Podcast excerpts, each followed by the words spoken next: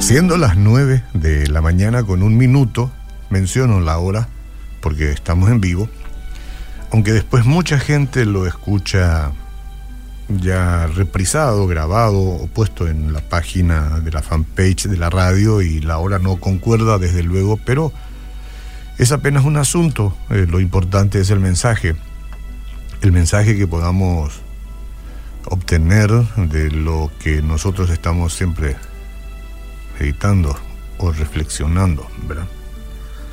Bueno, eh, en el Salmo 29.2, el Salmo número 29.2, ahí dice, este, dad a Jehová la gloria, dad a Jehová la gloria, debida a su nombre.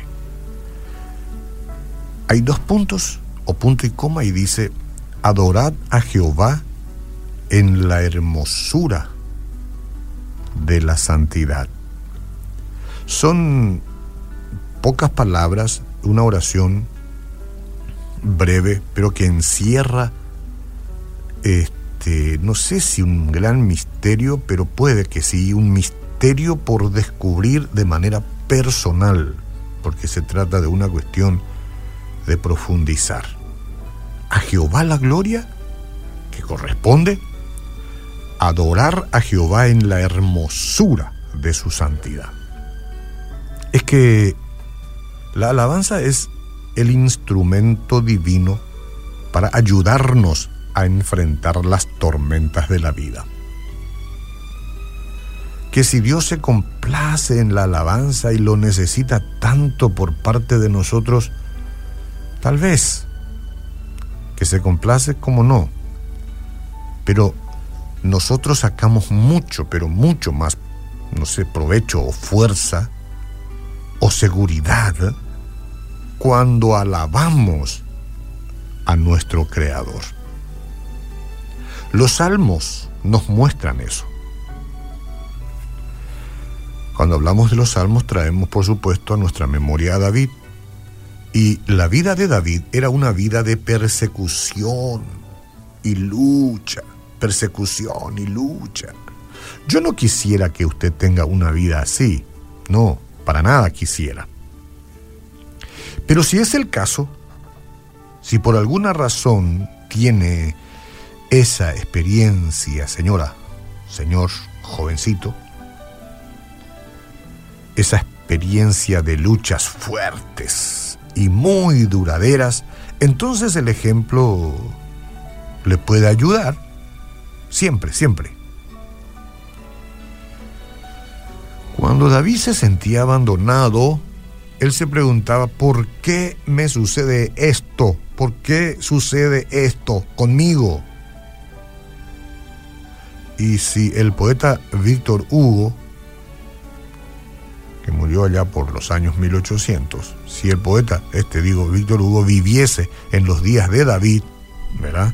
Tal vez respondería, los ojos no pueden ver bien a Dios sino a través de las lágrimas. Víctor Hugo fue un poeta dramaturgo, eh, dramaturgo, se dice, ¿verdad?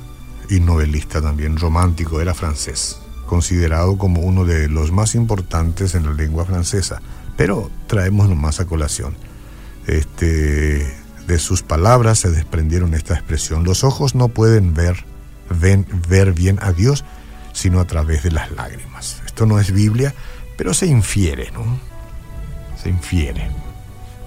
¿Cuántos mensajes de la Biblia nos dan a entender esto? Cuando todo anda bien, damos por entendido que Dios está presente. Es necesario pasar por dificultades para ver al Señor como una realidad.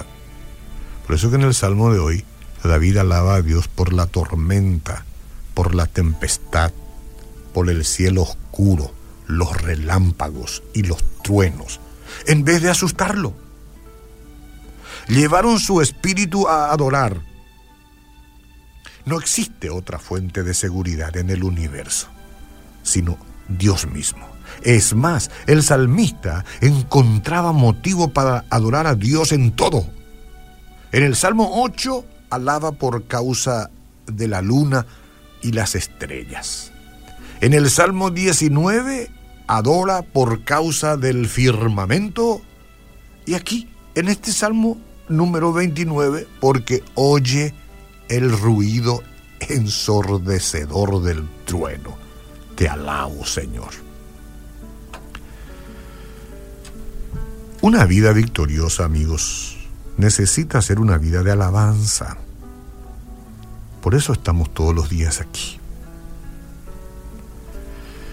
Alabanza es la gratitud por la certeza de la existencia del sol, aunque sea de noche, o aunque la tormenta parezca dominar las circunstancias. En ese versículo que yo les compartí, que dije esto es profundo, dad a Jehová la gloria debida a su nombre, adorad a Jehová en la hermosura de su santidad del Salmo 29.2. Ahí encontramos dos imperativos, dar y adorar. Aunque parecidas, ambas palabras son similares o tal vez diferentes o complementarias. Una lleva a otra. Dar gloria es reconocer a Dios como Dios y adorar es someterse a su voluntad. Él es Dios y nosotros somos criaturas. El salmista, eh, en un corto salmo de apenas 11 versículos, reconoce a Dios como Señor 18 veces y en siete ocasiones menciona la voz de Jehová.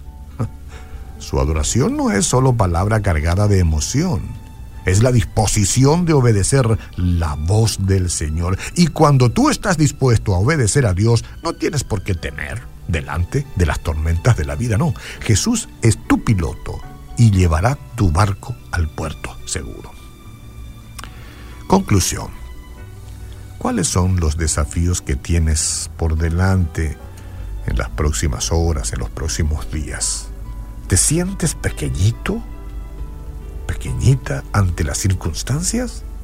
Reconoce a Dios como tu Dios, acepta ser guiado por Él y vas a ver más pronto de lo que piensas el sol, el sol brillando otra vez. Y no olvides, no olvides, dad a Jehová la gloria debida a su nombre, adorad a Jehová en la hermosura de su santidad.